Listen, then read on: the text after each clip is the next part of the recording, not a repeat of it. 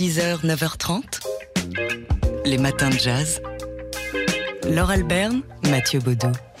Et aujourd'hui, on fête l'anniversaire du trompettiste et chef d'orchestre Ray Anthony qui fête donc aujourd'hui ses 100 ans. Ray Anthony, dernier membre encore vivant de l'orchestre de Glenn Miller, né le 20 janvier donc 1922 sous le nom de Raymond Anthony, jeune prodige qui commence la trompette à seulement 5 ans. Et le moment décisif de sa vie, bah, ça a été, il était tout jeune, sa participation au groupe de Glenn Miller entre 1940 et 1941. Il n'avait que 18 ans. J'avais vu l'orchestre euh, sur scène seulement trois mois avant de l'intégrer. J'avais été stupéfait par l'organisation musicale de cet orchestre de danse, de ce qu'il faisait sur scène. Et ensuite, le moment le plus marquant, c'était lorsqu'on est allé à Hollywood pour tourner le film Sun Valley Serenade. Ray Anthony euh, ensuite euh, part à la guerre, hein, la deuxième guerre mondiale ayant éclaté. Il rejoint la Navy américaine et intègre l'orchestre de danse basé dans le Pacifique jusqu'en 1946. À son retour, il montre son propre orchestre, le Ray Anthony Orchestra. Et ensuite débute une carrière à la télévision. Il devient directeur musical de TV's Top Tunes et apparaît dans le film Daddy Longlegs. Et puis il a son propre show télé, hein, The Ray Anthony Show, pendant un an.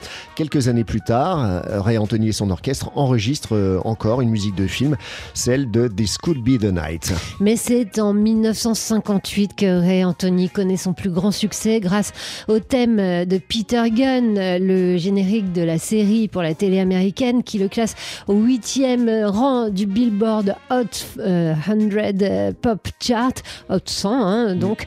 Euh, et ensuite dans les années 60, il, se produit en sextet, il joue à Las Vegas et, et fonde en 1976 son propre label. Il reforme un big band ensuite dans les années 80, un groupe qui se produit dans les universités et les lycées américains. Et donc, le Peter Anthony, le, Peter, Gunn. de Ray Anthony, c'est un peu ça, hein. euh, écrit euh, par Henry Mancini. On l'écoute tout de suite.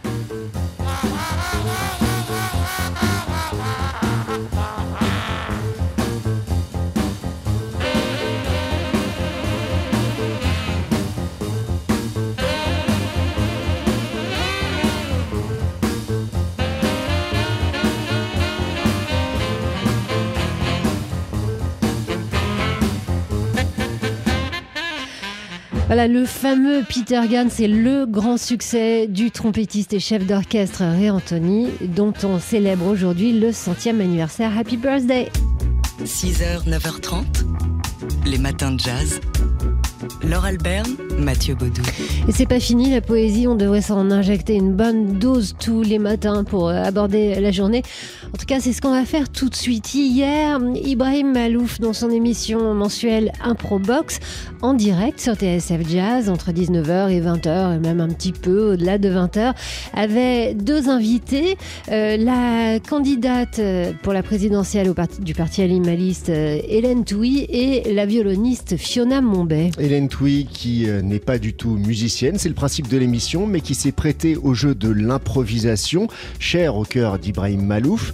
Euh, il y a eu de la discussion, du jeu euh, hier entre 19h et 20h, et puis ce, moment donc d'improvisation, de passage de relais entre l'invité non musicienne et l'invité musicienne et son groupe. Hélène Touy qui a proposé un rythme en tapant sur la table et le trio de Fiona Mombay, composé d'Oxane euh, Carini, Cartini et de Philippe Magniez, euh, qui ont tenté d'improviser sur ce rythme proposé par Hélène Touy.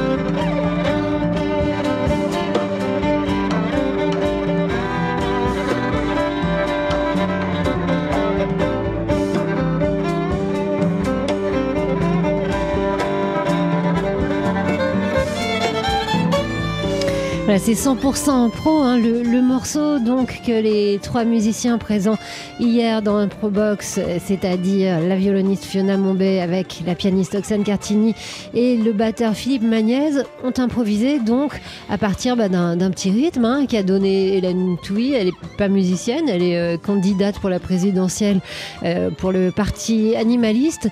C'est l'un des jolis moments de cette émission. Il y en a eu d'autres. Il y a eu des, morceaux euh, live euh, moins improvisés, Plus voilà, plus écrits. Mais là, Euh, c'est quand même un moment rare euh, à la radio Ah ces bah, derniers temps, de la création. C'est de la création en direct, voilà, sur un fil. Voilà, et si vous voulez euh, connaître l'origine fantaisiste de la création du Carnaval des animaux par Camille Saint-Saëns, où il est question d'un certain Clévin Clémenceau, on vous renvoie euh, vers le podcast de l'émission Improbox, émission mensuelle d'Ibrahim Malouf sur TSF Jazz. C'était hier soir en direct.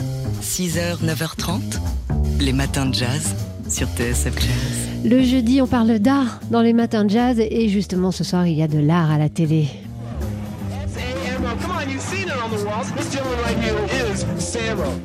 C'est une vieille archive. Hein. Euh, on parle de euh.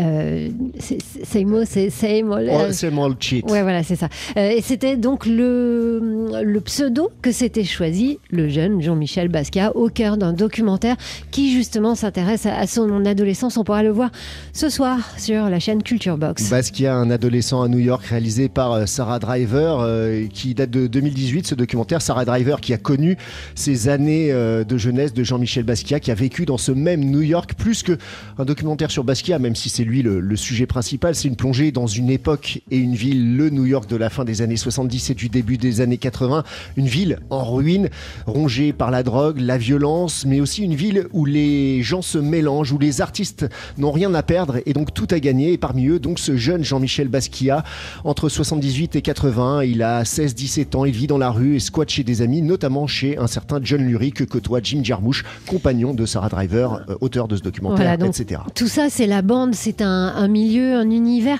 Et euh, la chance euh, qu'on a, bah, c'est de voir euh, toute une série de films, d'archives où on voit le jeune Basquiat, donc avec sur ses pellicules euh, d'époque, dans ce New York qui est tellement cinématographique, on a l'impression de regarder un, film de Jarmusch parfois. Et puis, il y a aussi des interviews de l'entourage de Jean-Michel Basquiat, et notamment sa sœur, sa mère, ses, proches, ceux qui l'ont côtoyé quand il était jeune et qui l'ont vu évoluer. C'est c'est un film qui est trou- touchant, documenté et euh, qui sera diffusé donc ce soir. Ouais, pour toucher le feu créatif du jeune Jean-Michel Basquiat. Basquiat, un adolescent à New York. Ça se passe donc euh, ce soir sur la chaîne Culture Box. Les matins de jazz.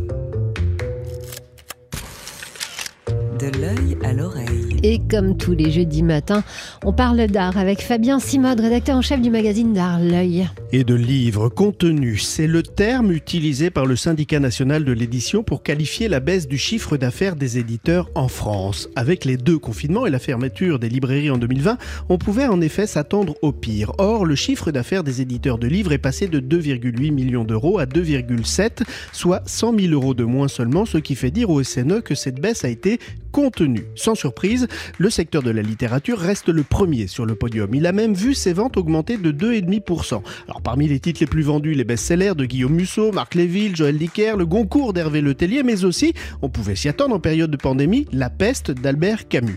Le secteur bande dessinée et manga a lui aussi fait une belle année, plus 6%, plus 6% de croissance de son chiffre d'affaires, porté par le phénomène manga. Mais euh, cependant, tous les secteurs de l'édition ne sont pas à la fête. Oui, c'est- certains indicateurs ne sont pas bons, hein, comme la production éditoriale qui chute de 107 000 à 97 000 titres en 2020, soit moins 10%. Surtout, tous les secteurs ne sont pas logés à la même enseigne. Si la littérature et la BD s'en sortent honorablement, hein, normal avec les confinements et le télétravail, on a retrouvé le temps de, de la lecture, le secteur art et beaux livres, lui, s'effondre littéralement. Et les ventes de livres d'art ont dégringolé de 36%. Le secteur a souffert de plusieurs choses. La fermeture des librairies, mais aussi aussi et surtout de la fermeture des musées et des expositions au printemps et à l'automne 2020. Pas de musée dit pas de librairie de musée dit pas de livre d'art, c'est QFD. Pour vous donner un tout dernier chiffre, et promis, euh, Laure j'arrête après, le chiffre d'affaires des livres de beaux-arts, autrement dit des catalogues d'exposition, a chuté de près de 60%. C'est une très mauvaise nouvelle pour ce secteur qui manque cruellement de relais médiatique. Et malheureusement, comme une mauvaise nouvelle n'arrive jamais seule, le FILAF, le Festival international du livre d'art et du film, a annoncé cette semaine qu'il tirait sa, euh, révérence. Fondé en 2011 à Perpignan, le FILAF a défendu le livre d'art durant 11 éditions. Il ne le fera plus. Quant au prochain salon du livre, au Grand Palais éphémère, ces nouvelles règles vont mettre sur la touche nombre de petits éditeurs qui n'en ont pas besoin en ce moment. Dommage, hein, quand le gouvernement a justement fait de la lecture une grande cause nationale en 2022.